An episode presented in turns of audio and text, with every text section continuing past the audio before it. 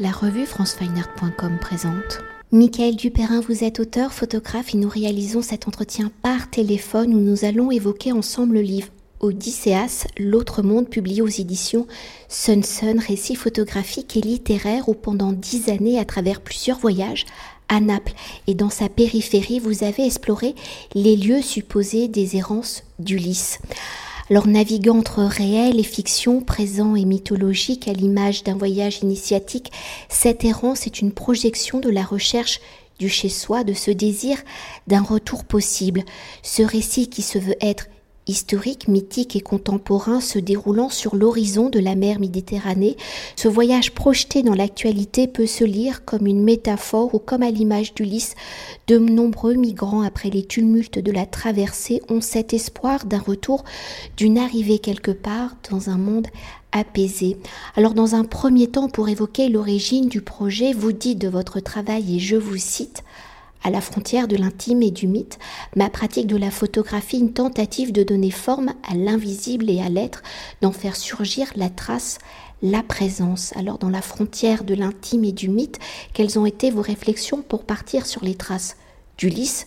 Pourquoi l'Italie, Naples, et si depuis l'Antiquité nous sommes nourris par les légendes, les légendes romancées, par les chercheurs, les savants, les historiens, les écrivains et les artistes, quel est le texte, l'auteur, l'œuvre qui a impulsé ce désir de voyage, d'aller sur les pas d'Ulysse, d'aller à la recherche d'Ithaque ah, Il y en a plusieurs. Je fais partie de la génération qui a baigné euh, dans une série télé qui s'appelait Ulysse 31, donc qui racontait euh, une odyssée dans le futur.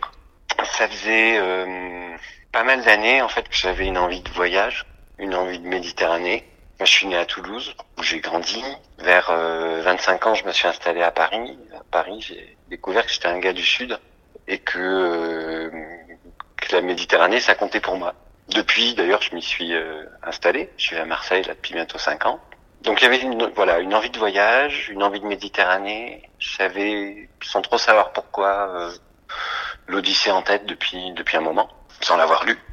Et puis en me mettant à la lire, donc j'ai une première traduction qui est celle de, de Victor Bérard, qui a un, personnage assez singulier au début tournant du 19e du 20e siècle, qui est euh, des philologues, euh, euh, qui avait l'idée que euh, pouvait lire l'Odyssée comme une espèce de manuel d'instruction nautique qui n'existe pas à l'époque parce que parce qu'il y a déjà il y a plus de langue écrite à un certain moment en Grèce et puis que le gros de la transmission se fait quand même par voie orale. Donc, il s'imagine qu'on peut lire, euh, enfin que dans le texte de l'Odyssée euh, sont cachés un certain nombre d'instructions pratiques, nautiques, et que tous les lieux euh, évoqués dans l'Odyssée sont des lieux du réel, et que ça nous dit comment y aller. Pour moi, c'est une espèce de fiction de fiction. Hein. Mais enfin, en tout cas, je, quand je dis ça, il y a donc sa préface et puis une carte de la Méditerranée avec des lieux. Et puis, puis je me dis, oh, c'est génial. Hein je peux y aller, des endroits réels. Et puis, puis c'est un soir là dans, dans, mon lit, et puis je me dis mais je vais le faire. Et je me dis euh, et je vais le faire et ça me paraît énorme. Et de suite je me dis je prends dix ans, le, le temps du retour du. Et puis ça permet de découper aussi la montagne en plusieurs morceaux. Et en fait, j'étais retombé avant ça, j'étais retombé ouais, sur, sur cette figure d'Ulysse qui me parlait en lisant euh, Dante, euh, l'enfer, donc le, premier volume de la Divine Comédie. Et au milieu du livre, euh, il y a euh, y a la figure d'Ulysse. Et le livre débute par des mots, euh, bah, des mots qui me parlent au milieu du chemin de notre vie. ayant quitté la voie droite, je me trouvais par une forêt obscure. La forêt obscure, dans, enfin voilà, dans cette Italie du, du, du siècle, c'est une métaphore de l'âme, de l'être qui cherche son chemin, Dieu, voilà, de l'âme en quête. Puis en fait, voilà, il y a plusieurs choses qui se coordonnent. Il y a, il y a des choses euh, intimes, euh, il y a euh, possibilité d'aller dans le réel à des endroits et faire des photos. Parce que quand même en photographie, enfin moi je fais pas de studio de mise en scène, donc il faut aller quelque part. J'ai une pratique de la photo qui est quand même liée à, un ancrage dans le réel et à une expérience dans le réel.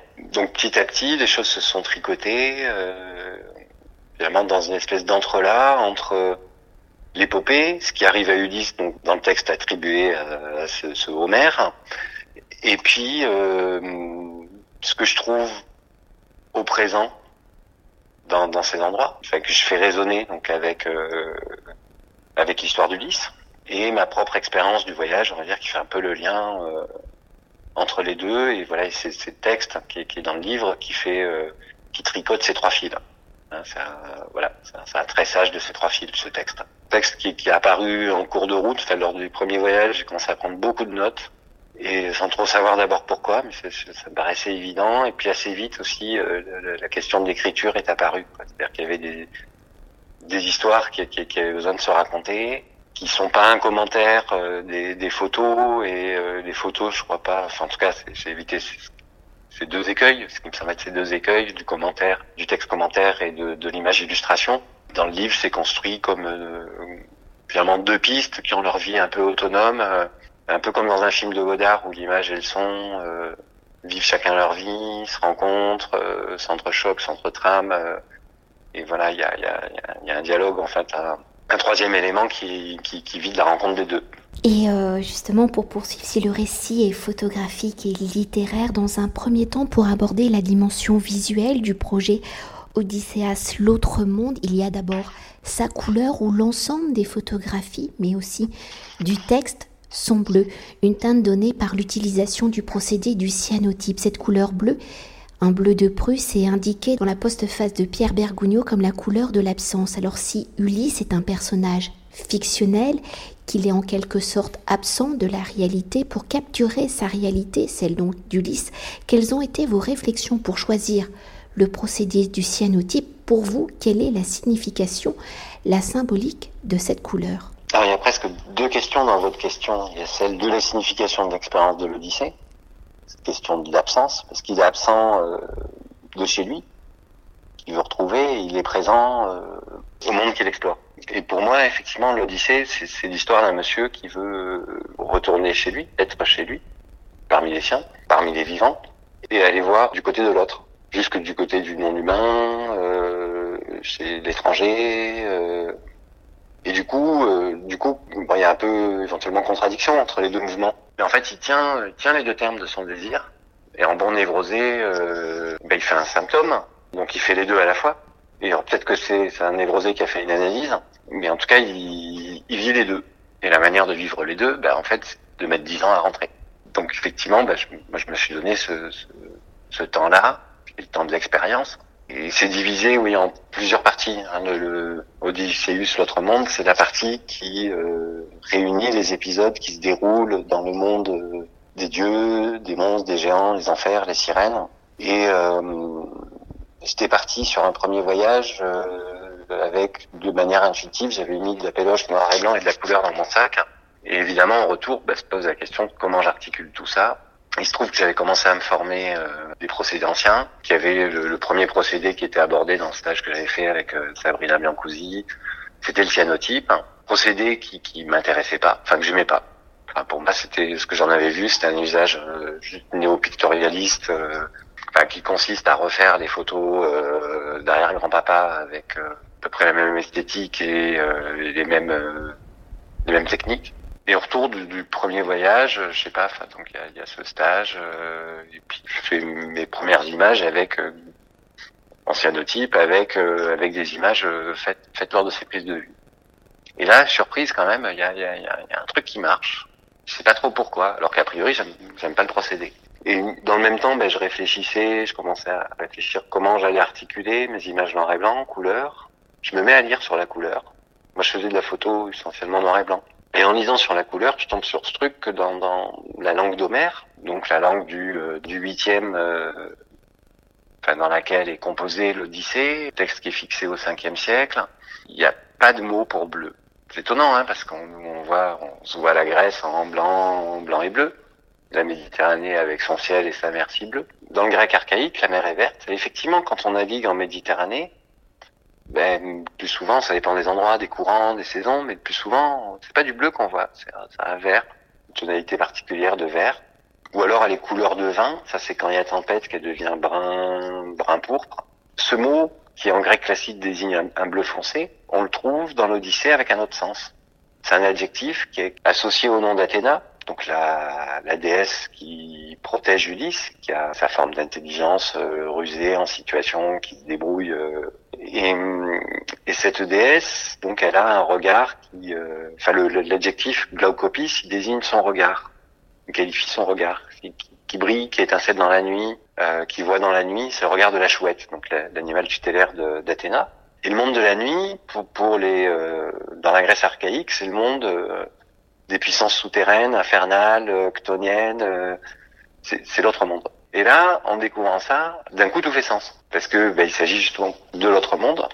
Et donc, ça devient la manière de rendre visible, de visibiliser, euh, j'appelle ça la, la, couleur euh, sans nom de l'autre monde. Pour Pierre Bergoulou, oui, il y a cette question de de l'absence. Pour moi aussi, hein, c'est quand même. Euh, je suis parti d'une partie de la photo ou dans ce champ de la photo où euh, il y a cette question de euh, voir l'image de ce qui est plus là. Et pendant longtemps, je voyais la photo comme quelque chose qui est du côté de l'expérience d'Orphée, qui remonte des enfers, avec Eurydice qui le suit. Et puis, puis, évidemment, il se retourne sur elle et au moment où, où il la voit, elle devient une ombre, donc quelque chose qu'il essaye de retenir là sur en tendant la main euh, et sa main se referme sur le vide. Dit, le, texte d'Ovide.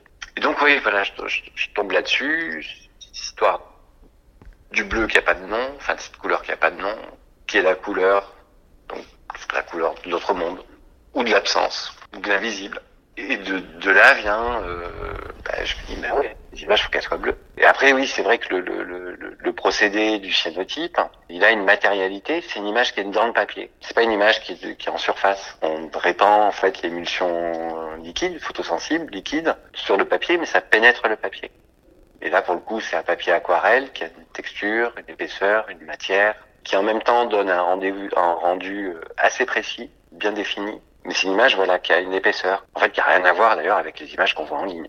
Enfin, qui a rien à voir. C'est pas la même expérience. Et cette matérialité euh, m'intéressait aussi parce que c'est la matérialité, euh, moi que j'ai entendu dans le texte d'Homère. Enfin, je, lis pas les anciens, quoi, mais dans les traductions que que, que j'ai lues, que ce soit celle de euh, de Bérard dont je vous parlais, ou celle de, de Jacoté, donc un poète français qui qui est pas helléniste, enfin, qui avait fait du grec et qui a traduit en poète à l'oreille en cherchant des, sonorités, de faire entendre la matérialité de cette langue, qui, est une langue scandée, très accentuée, où on entend quelque chose comme le, bruit des cailloux qui roulent sous, sous la semelle quand on marche, hein, dans, ces paysages, justement dans, ces paysages du, pourtour méditerranéen. Donc là, euh, dans euh, d'ici autre monde, essentiellement l'Italie du Sud, mais également un bout de, Sardaigne, de Corse et de Sicile il y a quelque chose ouais, d'une matérialité comme ça, de la langue, de ses sonorités. J'ai retrouvé d'ailleurs dans chez Pierre Bergougnou. C'est probablement ça qui, qui m'a fait lui, lui demander euh, d'écrire pour, pour ce projet-là. Puis surtout, enfin, moi c'est un auteur que j'aime beaucoup et puis, puis à un moment j'ai découvert en disant que pour lui le livre, le livre, c'est pas la Bible, c'est l'Odyssée je me suis reperdu un peu. Je crois que j'ai répondu. Oui, vous avez euh, répondu et peut-être qu'on va euh, continuer et évoquer la matérialité euh, du lys. Donc s'il y a le bleu du cyanotype dans la trame du récit, de son retour vers Ithaque en tant que photographe et acteur de votre récit, comment avez-vous justement placé votre corps, votre regard dans les yeux d'Ulysse Comment avez-vous analysé les textes, les récits de l'Odyssée pour vivre physiquement retranscrire et capturer les paysages qu'aurait pu voir et traverser Ulysse. Comment avez-vous justement matérialisé les rencontres faites par Ulysse? J'ai joué aux synchronicités. C'est-à-dire que je connais bien le texte pour avoir lu, relu, relu, euh, lu énormément de choses dessus. Sais ce qui se déroule, ce qui se passe dedans.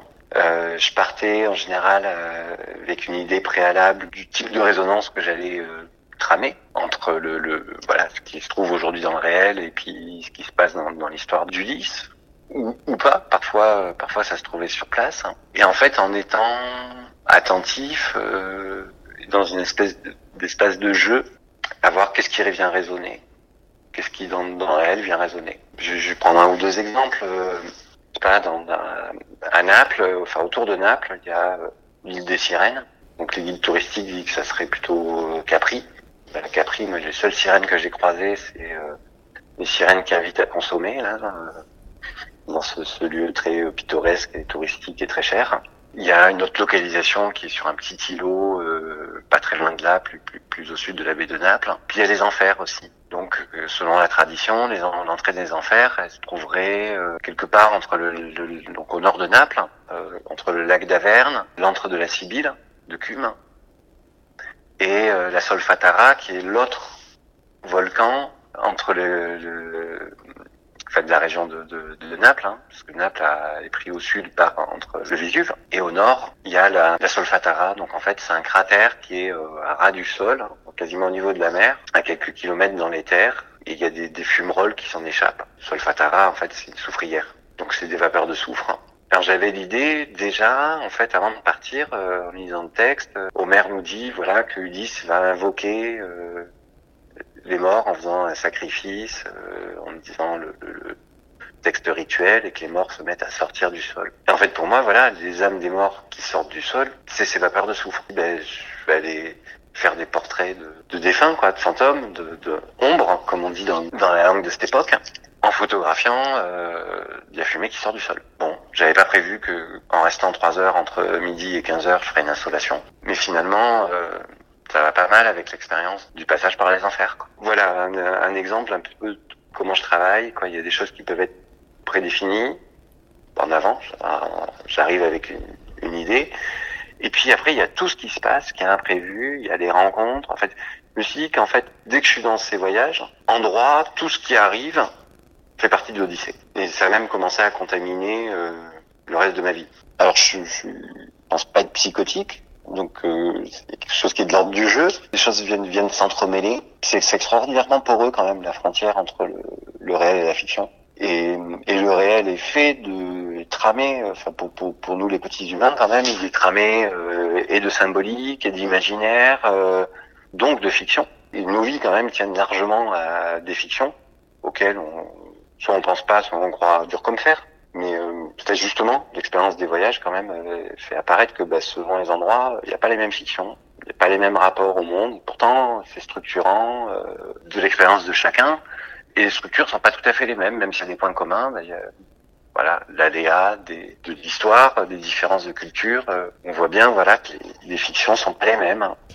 Et peut-être pour poursuivre sur cette dimension fictionnel, hein, si nous venons euh, d'évoquer la dimension visuelle du récit, enfin il y a le texte, il y a aussi la dimension du texte, un texte autobiographique, vous l'avez déjà évoqué, mais dans ce rapport d'un personnage fictionnel, Ulysse, et à votre propre personnage, acteur des deux histoires, donc celle d'Ulysse et de la vôtre, comment avez-vous allié justement les deux temporalités? Mais vous avez déjà commencé à y répondre, et si les photographies par leur texture donnent une dimension intemporel au récit, comment le texte, lui, permet-il au contraire d'inscrire le récit dans le présent?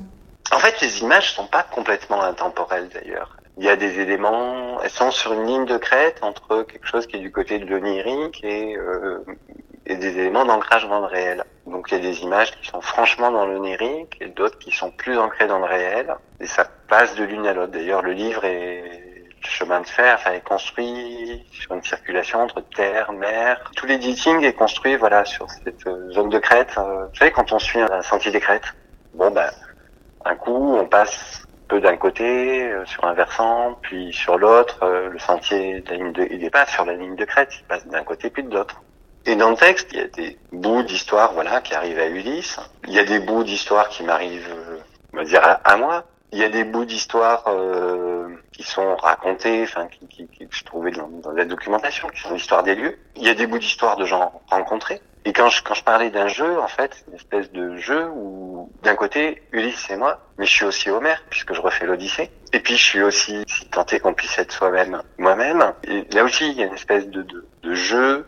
Quand je dis jeu, c'est à la fois le, côté ludique et puis au sens presque mécanique, vous savez, d'un écart pour que deux pièces, par exemple de mécanique, un piston euh, puisse bouger, il faut qu'il y ait euh, un petit écart du jeu pour que ça bouge. Donc il y a quelque chose de cet ordre-là aussi, d'introduire des écarts. Et le tramage, en fait, se fait aussi en passant d'un pan à l'autre, presque peut-être par moment par glissement, par moment par rupture, par moment par euh, superposition. Voilà, il y a cette idée de la, de la, ligne de crête, donc de passer de l'un à l'autre, d'entrelacer. Et peut-être pour continuer d'évoquer ces entrelacements et de continuer de parler euh, du texte, du récit, donc de votre propre texte, il est accompagné par deux postfaces. On a déjà évoqué celle de Pierre Bergugno et l'autre est donc de Thierry Fabre. Alors comment justement ces deux textes, ces deux postfaces éclairent-ils votre récit et comment les deux auteurs ont-ils perçu, ressenti votre propre récit Ça, c'est à eux qu'il faudrait le demander. Et puis en tout cas, ils en disent quelque chose dans leur texte. Hein. Je me garderai de parler à leur place sur ce point-là. En tout cas, ça m'a paru souhaitable qu'il y ait des, des clés d'entrée dans cette œuvre, qu'il n'y en ait pas qu'une, que ce soit pas non plus une explication à un mode d'emploi. Il y a la clé d'entrée de la littérature, ça vient quand même d'un texte, cette histoire-là. Pierre Bergogneau, c'est un des auteurs euh, qui m'a nourri, qui me nourrit. J'ai lu aussi avec euh, beaucoup d'intérêt les travaux de Thierry Fabre, qui lui est un homme, on va dire, de la Méditerranée. Il veut ne pas voir dans la Méditerranée qu'un mur et un cimetière, mais qui, depuis, voilà, c'est quelqu'un qui a consacré, toute sa carrière à faire des ponts, tisser des ponts, euh, tramer des liens entre les rives. Euh, il n'y en a pas deux rives, hein, d'ailleurs, la Méditerranée, il y en a plein. La Méditerranée, c'est un ensemble de mers qui sont connectées entre elles. Il y a plusieurs façades. C'est pas juste la vision nord-sud. Euh, peut-être qu'elle est valable depuis Paris, mais quand on se balade en Méditerranée, on se rend compte que c'est assez différent. D'ailleurs, dans le nord du Maroc, entre Tanger et Ceuta, donc Ceuta pour, les Espagnols, ça sera dans le deuxième volume à, à paraître. Elle est bossée en résonance avec l'histoire migratoire d'aujourd'hui. Et en fait, à Tanger, j'ai découvert un truc. Moi, je pensais, j'habitais Paris encore. Moi, je partais vraiment au plein sud. Et à Tanger, j'ai réalisé que j'étais pas du tout au sud. J'étais dans le grand nord de l'Afrique. Il y a une espèce d'inversion comme ça de des repères, enfin de relativité des repères quoi, qui, qui, qui est apparu, qui, enfin qui est une expérience de déplacement super intéressante. Et à Ceuta, j'ai rencontré un, architecte, euh, chercheur indépendant, Carlos Pérez, qui m'a fait découvrir euh, la carte de, de Al-Adrifi, qui a un grand géographe arabe euh, au XIIIe, XIVe siècle sans doute, qui est un des tout premiers euh, à offrir une représentation complète de la Méditerranée, qui, est une grande précision. Et ce qui est très très étonnant, quoi, c'est quand on voit cette carte, on ne reconnaît rien. Non pas que le tracé soit pas bon, mais c'est que l'orientation est l'inverse de celle que l'on a habituellement. On voit euh, ben, le nord en haut et le sud en bas. En fait, c'est une convention. Et cette convention, pendant très longtemps, euh, c'est exactement l'inverse. Elle a été modifiée avec l'invention de la boussole, parce qu'elle indique le nord magnétique en haut euh, dans notre hémisphère. Du coup, pour euh, faire marcher ensemble la carte et la boussole, ben, on a changé la convention qui indique le nord. Et donc, oui, on est face à cette carte où le nord et le sud sont inversés. pour moi, là, il y a quelque chose qui a euh, vraiment à voir avec l'expérience que je mène avec l'Odyssée, d'un déplacement et d'un renversement de, de perspective qui mène chez soi. Et cette carte, d'ailleurs, on la retrouve là dans, dans le livre. Il n'y a plus de tracé, il n'y a plus que des mots. Et les mots qui sont euh, les épisodes de, qui localisent dans l'Odyssée. Alors j'en viens un petit peu plus avec le travail de, de, de, de Thierry Fabre. Autant la langue de Bergogneau, c'est une langue rocailleuse, matérielle, très belle, très travaillée, archaïque, qui me touche beaucoup. Et j'aime beaucoup aussi celle de, de, de Thierry Fabre, qui est, euh, qui est un auteur également. Hein, C'est-à-dire que c'est pas juste quelqu'un qui pense, c'est quelqu'un qui pense avec des mots. Et euh, ces mots, ils ont une, une matérialité également, mais qui est pas du tout la même. C'est une langue, euh, ça correspond aussi à ce qu'est l'homme. Hein, qui, qui, c'est une langue. Euh, les deux sont très généreux. C'est pas la même générosité. Chez, chez Thierry Fabre, il y a quelque chose de plus rond, gourmand, curieux. Et puis il y a cette question, voilà, de tisser des liens, d'établir des ponts, des connexions. Ça me semblait une clé importante. Il me semble que les deux, les deux sont complémentaires et disent deux, deux dimensions euh, qui, voilà, qui font partie de ce travail et de cette expérience. Puis je trouvais bien aussi, il y avait l'envie, voilà, de, de d'associer de, l'éclairage d'autres gens. Il y a ce qui se passe aussi qui est de la rencontre entre finalement les, les, les trois textes, le mien et, et les deux leurs. Ils sont là en post-face, voilà, comme des espèces de rétro-éclairage, qui, qui invitent à peut-être relire ou réentendre mon propre texte un peu différemment. C'était plutôt pour moi des espèces de, de d'ouvroirs de nouvelles potentialités de lecture. Et pour, euh, et pour poursuivre et pour évoquer un élément commun aux deux récits, hein, le récit photographique et le récit littéraire, c'est ce rapport au paysage, au territoire, à la frontière entre la terre et la mer, le ciel et la montagne, entre l'enfer et le paradis. Alors au fil du récit, comment les éléments du paysage deviennent-ils les personnages du récit, les états du paysage sont-ils à voir comme les étapes d'un voyage initiatique Personnellement, comment avez-vous vécu justement ces paysages? Dans la joie et la beauté. Ça, c'est la première chose. Mais bien évidemment que c'est des... Je crois que quoi qu'on photographie, toujours un côté un peu autoportrait. Les gens qui, qui les photographes qui vont, sont pas du tout dans cette dimension, et si vous leur dites ça, ils vont, ils vont jurer leur grandiose que pas. Je pense que c'est un peu illusoire et un peu de l'ordre du déni. Moi, je, ça me paraît évident. Donc évidemment que c'est des reflets, euh, c'est à la fois le, le, paysage, c'est le, le, terrain, terreau réel dans lequel l'expérience peut avoir lieu. Et en même temps, ce sont des reflets euh, d'état intérieur, euh, mais aussi les états intérieurs qui sont teintés, produits, connotés sûrement par ce substrat rocheux de ciel, de terre, de mer. Euh. C'est pas pour rien, par exemple, que, que, que je choisis d'aller vivre en Méditerranée. Moi, c'est un terrain où je, dans, dans, lequel je pousse bien mieux. Et la façon dont j'y pousse me plaît beaucoup plus. Ça revient aussi à cette question-là, quoi, de ce dans quoi on s'enracine et où on s'invente des racines, puisque je crois que ce sont toujours des fictions. Enfin, les ancrages sont des fictions, mais des fictions nécessaires. On peut éventuellement se choisir et se modeler. C'est peut-être le privilège et le travail de, des artistes. Et puis il y avait la question, voilà, de, de, encore de l'entrelacement. Il y a quelqu'un d'autre à qui j'aurais volontiers demandé un texte, mais il est mort. C'est Jean-Pierre Vernant. Jean-Pierre Vernant, dans, dans, un homme assez étonnant, euh, à la fois un grand intellectuel, helléniste, anthropologue, historien, euh, et également un, homme profondément ancré dans son siècle et dans la réalité. Hein, c'est pas un rat de bibliothèque euh, poussiéreux et maigrichon. C'est quelqu'un qui a animé la résistance dans le Midi toulousain. C'est quelqu'un qui a pris part au grand combat politique de, de, de la moitié du siècle qu'il a vécu, qui s'est engagé euh, ben, en faveur de, de l'indépendance de l'Algérie, qui euh, ben, qui a pris un certain nombre de positions courageuses et minoritaires au moment où il les prenait. Et dans son autobiographie intellectuelle et politique, s'appelle Traverser des frontières, il parle de ça et il y a cette très belle phrase il s'agit toujours de traverser les frontières. Phrase que j'ai fait que j'ai fait mienne.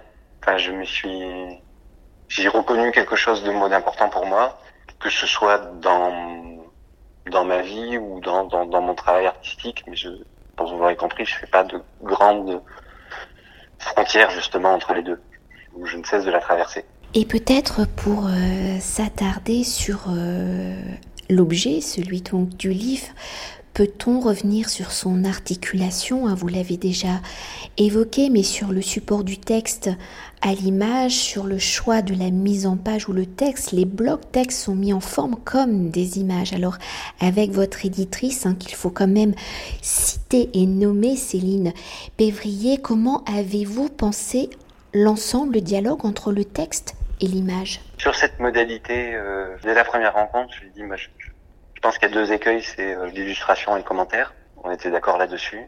Il y a une espèce d'accord évident aussi euh, presque entre les mots quoi, de ce que on allait fabriquer. Il m'a dit on va faire et défaire et refaire et redéfaire. Donc on a joué à Pénélope. Il s'agissait ouais, de tramer. Le livre, le, le, on va dire la bande d'image est construite sur euh, une oscillation entre terre et mer. Des moments, euh, ça rentre, on est un peu dans un forme d'image où on est perdu, on sait pas trop où on est. Puis un ancrage qui apparaît, et puis on passe de la terre à la mer, euh, etc.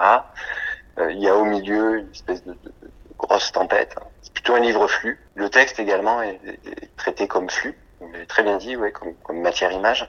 On a voulu que, voilà, que ce bloc texte soit également fluide, qu'il y ait des, des rencontres euh, possibles. Euh, enfin, il y a différents types de rencontres d'ailleurs entre ce qui se passe euh, sur une page texte et sa voisine page image. Il y a des endroits où le, le, le, rapport est pas évident. Il y a des endroits où les rapports produisent un nouveau sens, quoi, qui, qui est ni dans l'image ni dans le texte seul. J'avais dit à Céline quand je l'ai rencontré, ce livre, je veux le faire avec l'éditeur, à quatre mains. Et là, ça a vraiment été le cas. Et justement, la rencontre m'a convaincu de m'embarquer avec elle. Je, je, cherchais dans l'idéal une maison plus assise. Euh, et puis, je me suis dit, mais en fait, euh, là, ce qui se passe avec elle, euh, ben, je l'aurais fort probablement pas dans une maison plus assise. Donc, euh, ben, j'ai revu un peu l'ordre des priorités. C'est plus important euh, le livre qu'on va faire que euh, juste les questions de euh, tirage, diffusion, distribution. de... Et je crois que bien, ça m'en a pris. Puis il y a eu une vraie rencontre humaine. Il est pas fait à quatre mains, il est fait à huit mains d'ailleurs ce livre, parce qu'il y a deux acteurs quand même qui sont venus en cours de route. Le, le, le designer graphique, Joshua Osborne, j'arrive jamais à prononcer son nom. C'est un néerlandais qui habite en Grèce, à Athènes. Et d'ailleurs, j'ai mis pour la première fois les pieds en Grèce euh, pour aller travailler sur finaliser la maquette du livre. On avait travaillé d'abord à distance et puis on a pris quelques jours euh, à travailler ensemble. Donc oui, on s'est voulu composer de manière fluide, euh, que le texte lui-même soit une matière fluide. C'est lui qui a amené de la, de, la police bleue, qui a amené. En fait, c'est passionnant parce que quelqu'un qui comprend parfaitement le brief, l'esprit, et qui du coup fait des contre-propositions qui sont plus pertinentes que les idées qu'on lui avait données au départ, euh, qui n'empêchent pas quelques points de friture, quoi. Mais, euh, c'était très très intéressant justement de cet échange. Et puis l'autre acteur, c'est euh, Eric Guglielmi, qui a assuré euh, la photogravure et photogravure là qui allait bien au-delà de, de, de, de, purs enjeux techniques. Ce qui s'est passé, donc Eric Guglielmi était euh, photograveur, euh, tireur, artiste, photographe. Et quand on commence à bosser sur le projet, on se pose la question déjà de euh, comment reproduire ces fichus cyanotypes, sachant que c'est une image dans le papier, donc c'est euh, impossible à reproduire de la même manière, à moins de tout faire dans le bouquin en. Donc toujours il y y a cette question quand on reproduit, enfin imprime, euh, on va traduire des valeurs, euh, des nuances euh, depuis un tirage ou qu'on a scanné ou depuis euh, qui est déjà une traduction ou depuis un, un fichier numérique. Mais euh, quand on passe de, de, de l'écran au papier, même si on a la chaîne graphique euh, la mieux calibrée, la plus haute gamme qui soit, il y a toujours un décalage on ne fait pas la même expérience d'un écran ou d'un papier. Le papier, il a une main, l'encre pénètre plus ou moins. Donc ça, c'était un critère de choix, par exemple, effectivement, d'avoir un papier qui soit pas un papier couché, surfacé, mais dans lequel l'encre pénètre. Un papier qui ait une matérialité, un toucher, euh, presque une, une érotique, hein, qui est pas loin de cette... Euh, tu parlais tout à l'heure de, de, de, de, la joie et du bonheur euh, de, de, de vadrouiller dans ces paysages. Ouais, il y y a, une érotique, hein, avec le soleil, avec euh, les reflets de, la mer, la chaleur, et une, bah, quelque chose de stéréotype, il me semble, passe dans, dans le toucher du papier. Donc se poser, je, je, reviens à ça, cette question, comment on fait pour traduire ces putains de cyanotypes, ce procédé euh, qui est d'ailleurs fort capricieux, et comment comment on le, traduit pour euh, pour l'imprimer? Et on a fait, il a fait plein plein plein de simulations euh, en monochrome, seule couleur, en bicro, tricro, CMJN, parce que la difficulté, ouais, c'est que euh, le, le, la convention,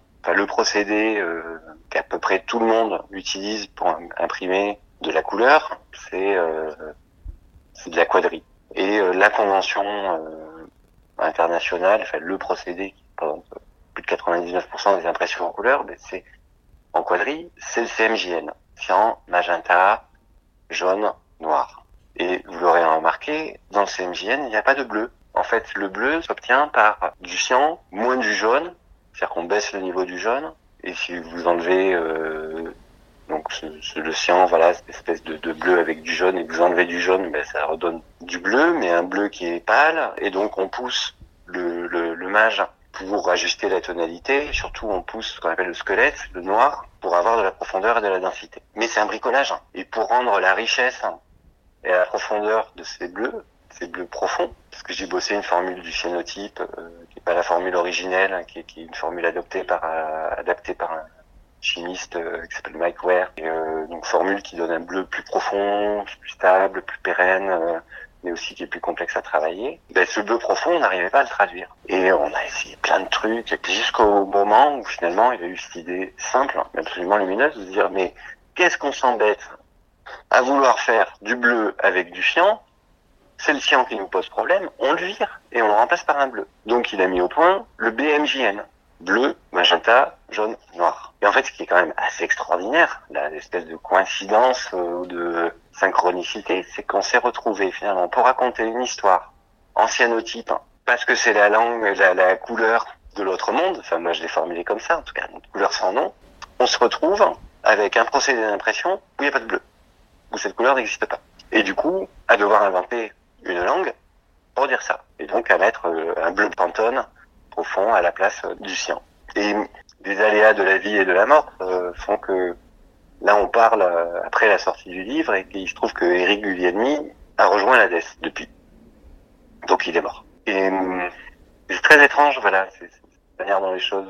moi ça me parle, ça résonne en tout cas pour moi. Je projette pas un sens a priori, mais que cet homme qui a été une espèce de, de passeur, hein, qui concevait euh, son, son, métier, enfin ses métiers de travail du tireur, comme du photograveur, comme, un, comme ceux d'un passeur, ben il y a, y, a, y a, plus le passeur là qui faisait traverser la Desse, Charon. Et comment dire? Je crois que je sais pas le dire là à l'instant. Peut-être qu'il faudra que je l'écrive.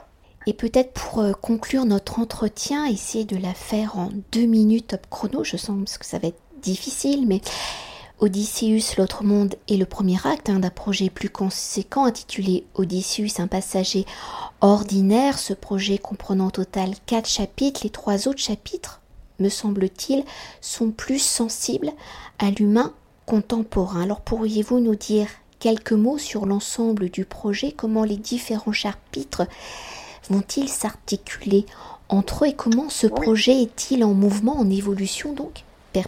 Ben, ben, c'est un work in progress, donc il se fait en se faisant. Le fait, il se transforme. Truffaut disait on, un tournage à propos du cinéma, un tournage, ça se fait contre le scénario et le montage, ça se fait contre le tournage. Bon, je crois que je travaille à peu près comme ça. En fait, il y avait trois parties planifiées. La seconde, euh, dont les prises de vue sont terminées, qui est Odysseus, euh, l'île de l'oubli, qui se déroule donc entre Tanger, Ceuta, Djerba et euh, Corfou.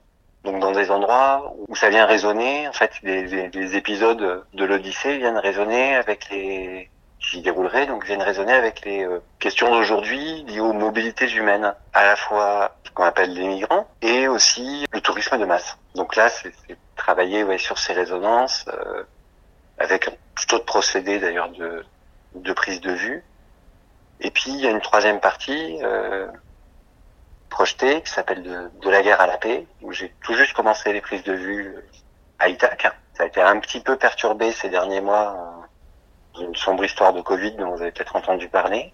Et cette troisième partie, en fait, il y a à la fois le début et la fin.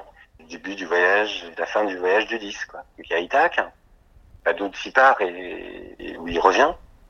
il y a Gilead qui est le, le, récit de ce qui se passe euh, à Troyes, sous les murs de Troyes, et euh, l'Odyssée, qui est le récit du retour depuis Troyes jusqu'à Ithaque. Et je suis pas certain. Aujourd'hui, je me pose la question est-ce que ce troisième volume verra le jour? J'en sais rien. Je sais qu'à un moment, je l'ai projeté. Je sais qu'aujourd'hui, j'en sens pas la nécessité interne. Il se trouve que euh, ben dans ma vie, il y a d'autres choses qui se passent.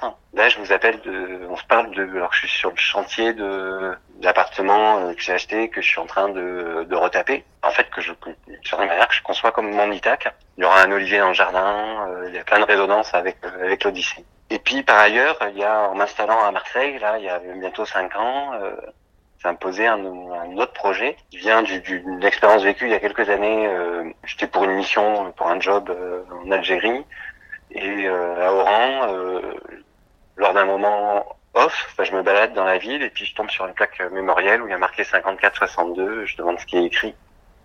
Je reconnais les, dates de la guerre d'Algérie. Puis quand on me dit que c'était une prison, bah, j'étais vraiment à deux doigts du malaise, quoi. Et ça a fait prison, interrogatoire, torture, corvée de bois, j'ai un oncle qui était là. Qu'est-ce qu'il a fait? Qu'est-ce qu'il a vécu? Qu'est-ce qu'il a vu? Une espèce de, de, de, remontée là, comme ça, du, du, du non-dit euh, et de l'histoire familiale et de l'histoire euh, nationale. Et en m'installant à Marseille, tout ça est revenu.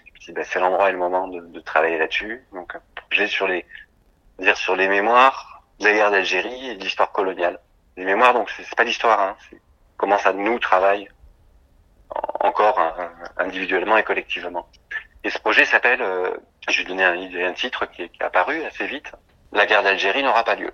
Il parle à la fois de, de, de ce que euh, ben, il y a toujours de la conflictualité autour de, de, de, ces mémoires, et puis une conflictualité qui, quand même assez structurante quoi, dans la société française.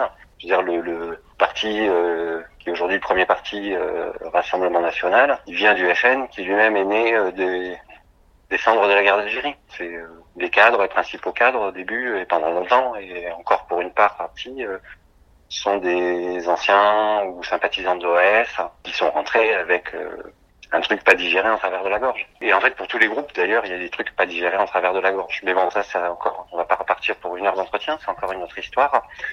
Et en fait, en travaillant là-dessus, mon idéal la guerre de Troie, c'est la guerre d'Algérie. Et donc, pour revenir à cette troisième partie, je me suis dit tout récemment, euh, ben, je sais pas si je vais le faire, si ça fera un bouquin. Je vais finir les voyages, prendre un appareil photo, mais je me suis enlevé euh, l'obligation euh, de produire. Euh, c'est quand même un des gros. Moi, j'ai essayé d'organiser un peu ma vie euh, professionnelle sans faire de commandes, mais il y a un autre parce que j'ai trop de gens qui, qui usaient leur regard là-dedans. Je me suis dit c'est risqué pour moi. Et je pense qu'il y a un autre écueil aussi, c'est de quand on vit que de son art, ce qui est difficile, qui est pas nécessairement d'ailleurs souhaitable, parce que l'autre écueil, c'est de produire pour faire bouillir la marmite. Et je, je vois quand même beaucoup de boulot. Euh, à un moment, on sent que ce qui a fait nécessité interne, ça y est plus, quoi. Il y a plus le moteur. Et euh, et le risque, c'est que le galeriste, il dise, bah tiens, ça, ça se vend, euh, tu veux pas m'en refaire 15 là, parce que euh, moi j'ai du potentiel pour les vendre. Et au bout d'un moment, ça fait peut-être 5 ans qu'on fait des trucs, qu'on a la casquette de continuer à les faire, et qu'on se dit pas clairement, mais en tout cas qu'on les produit. Bon ben voilà, parce qu'il faut bien faire bouillir la marmite, payer les factures, euh, c'est parfaitement honorable. Hein, euh, un artiste, il vit pas euh, juste d'amour, d'eau fraîche et, de littérature, quoi. Mais euh, voilà, il y a un risque, je trouve, euh, de s'y perdre, de perdre le désir, la nécessité de faire les choses, et de les faire par nécessité et par désir. Donc je sais pas si cette troisième partie se fera, d'une certaine manière, elle se fait autrement. Ça, ça m'intéresse, mon appartement. Euh, elle se fait avec cet autre projet que j'ai, sur lequel j'ai commencé à travailler. Peut-être qu'en faisant les voyages, il y aura une nouvelle nécessité, un nouveau sens euh, qui, apparaîtra, ou peut-être pas. À suivre. Merci beaucoup. Cet entretien a été réalisé par franceweiner.com.